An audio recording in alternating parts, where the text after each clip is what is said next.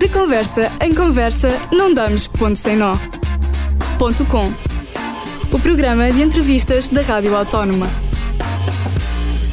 Hello everyone, I'm Ionela Pleșan, an Erasmus student in University Autonoma de Lisboa, and today I will talk with Pedro and Antonio from GNU about their band. Hi, what's up? So, GNU is a post mat rock band with influences of post hard rock with emo punk and alternative rock from Montijo. From Montijo, south side of Lisbon. Okay, so are you undecided on a single musical style or do you like to be volatile or something like that?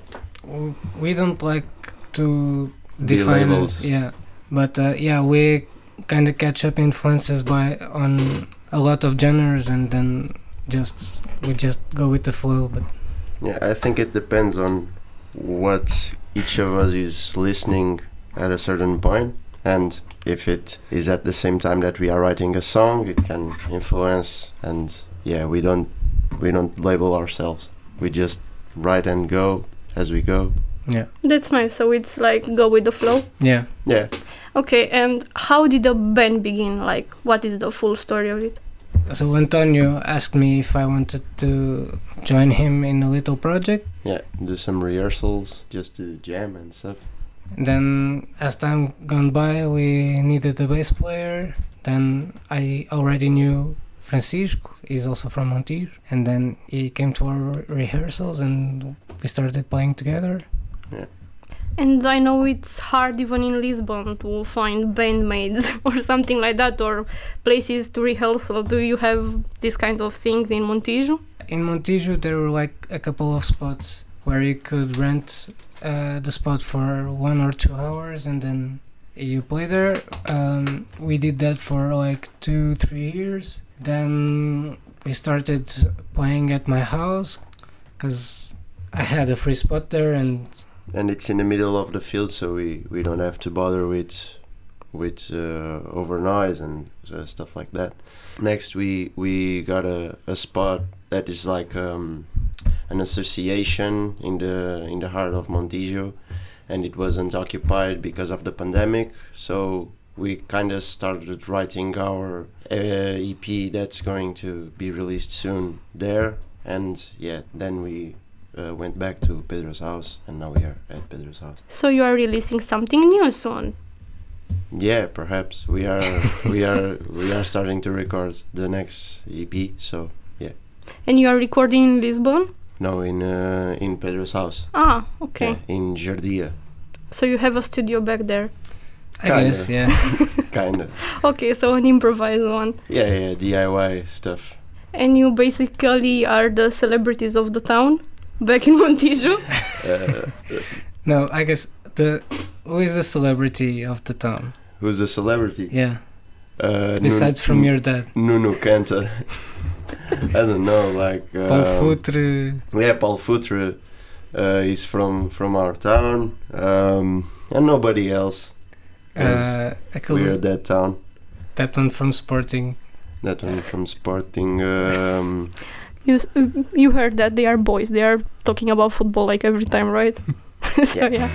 Okay, so now let's listen to Tau by Gnu.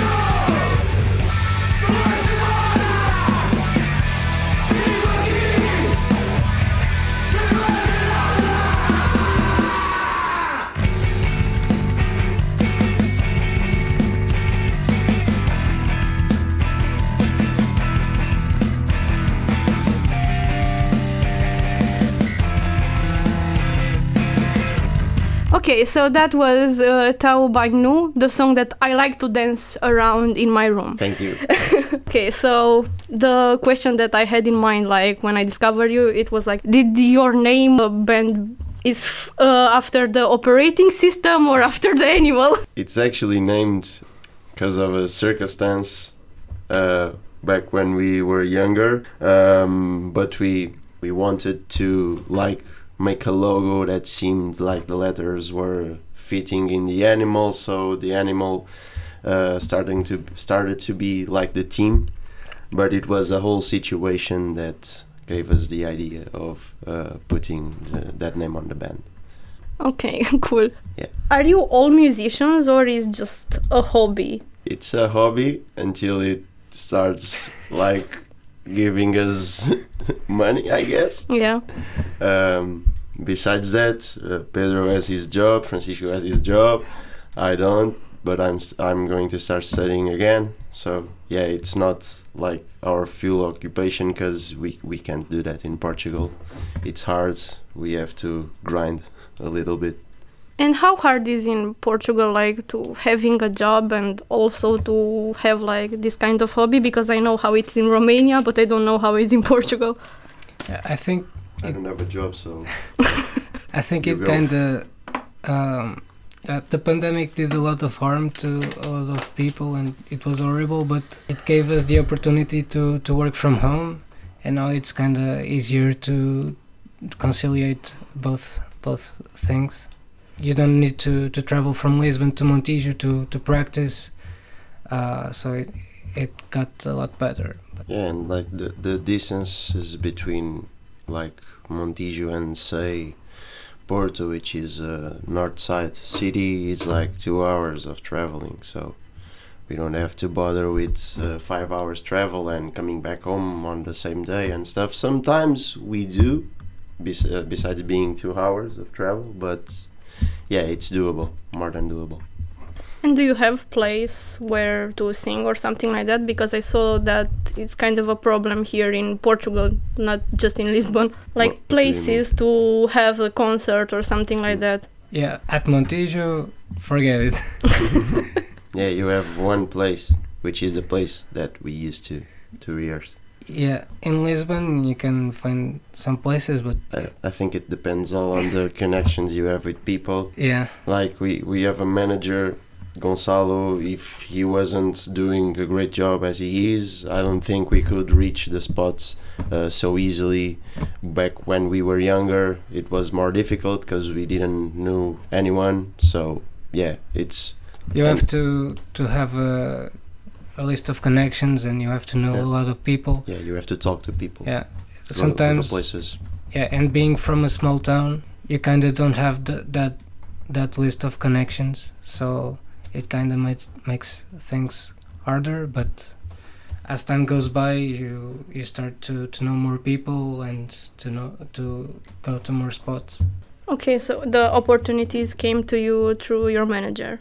Through our manager, through people that we we we knew. It's like network marketing, Uh-huh. I guess. Okay, so kind of everyone knows everyone in this industry in Portugal. Sort of. I guess. Okay, so this song I like to use my air guitar on, and it's called uh, Perdi Pedrinho. Pedrinho. yes. Pedrinho, Yes, sorry. yes, yes. Nice. No, no.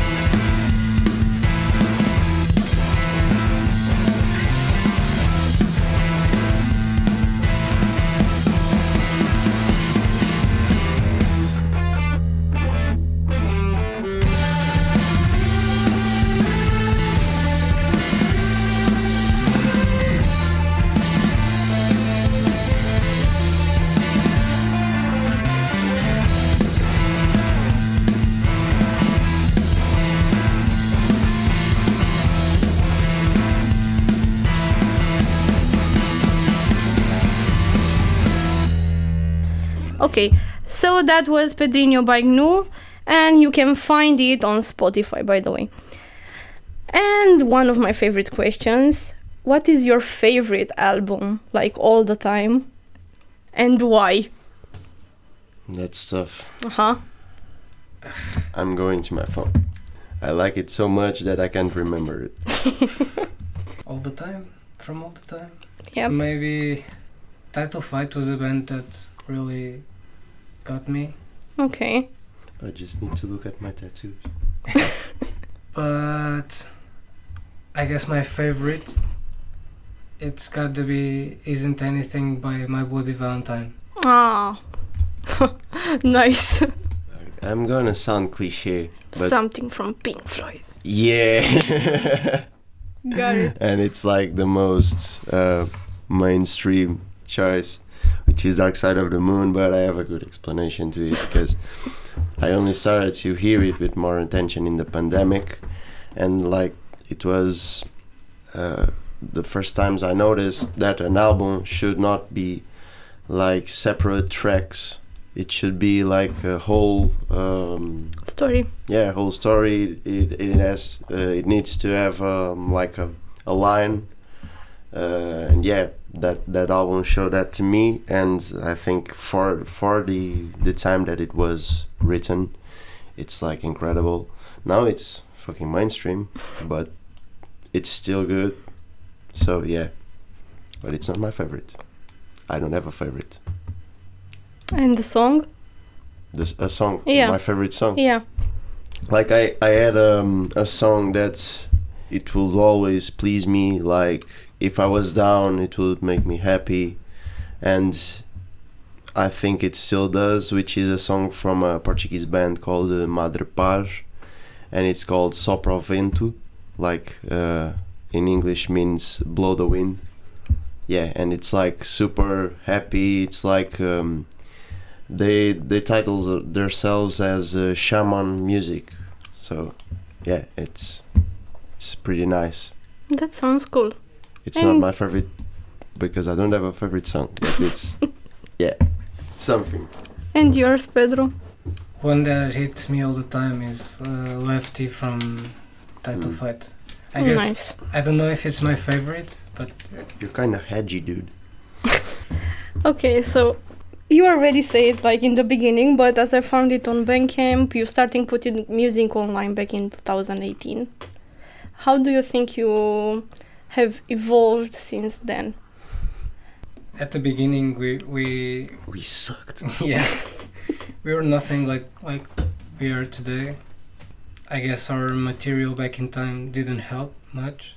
Um, we did we started listening to back then we listened to a, a lot of post rock and things like that and then we kind of moved on to to to more punk bands and math rock bands and yeah like more post-hardcore. post hardcore yeah we started uh, entering bills with other bands.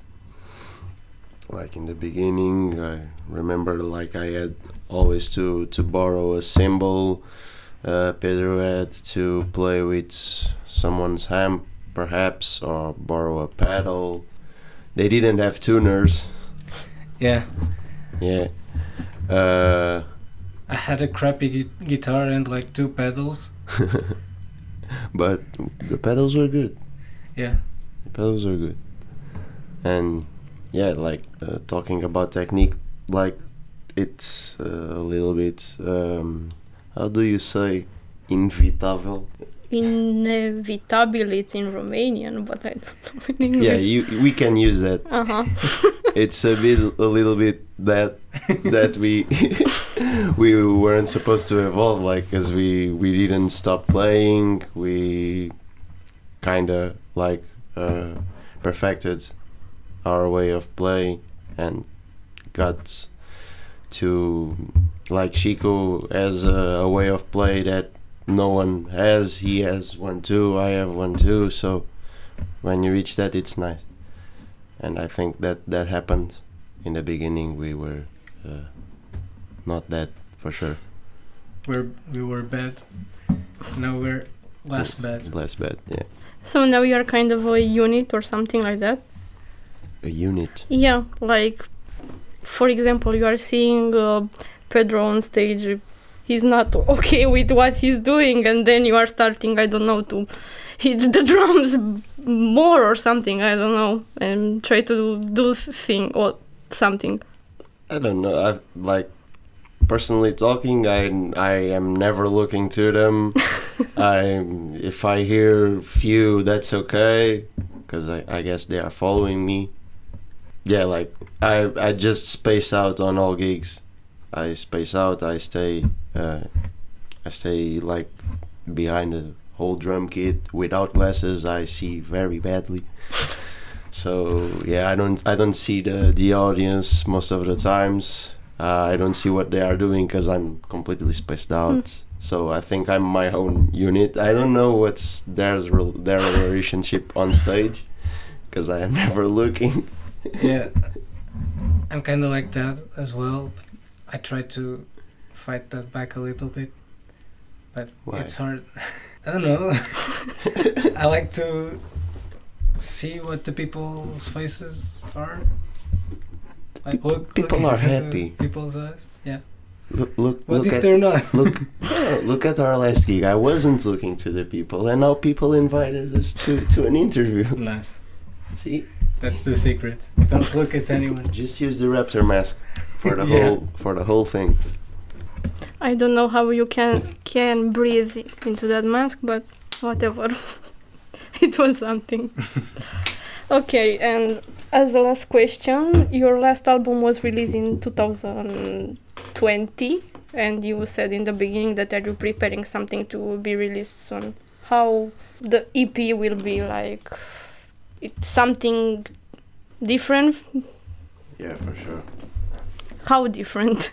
I think it will not be that much of a difference. Yeah, I think it's just uh, Saxo, but on steroids. It's a, Yeah. a continuation of of Saxo, yeah. Yeah, you can clearly notice the that evolution that we were talking about, because we, like I don't know, the tracks are more versatile. We stop, we continue to play. We stop, we make rhythm changes, uh, and we we weren't doing that on Saxo. yeah. Yeah. We're also trying to add more more dynamics. Yeah, play a little bit with what we have. So you will release the EP in Pedro's house or something?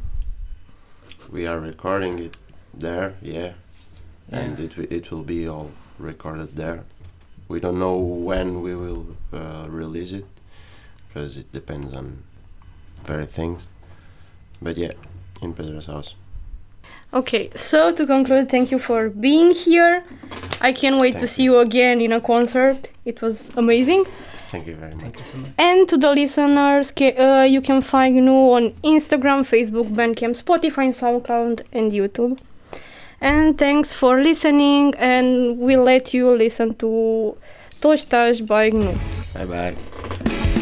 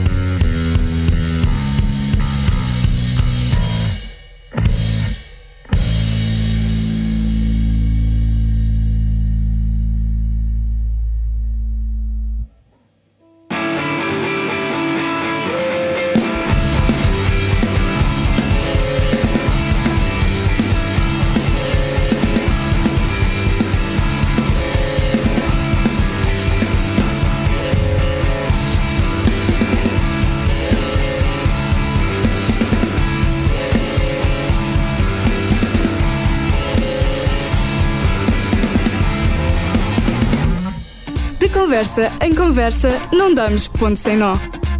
Ponto com. O programa de entrevistas da Rádio Autónoma.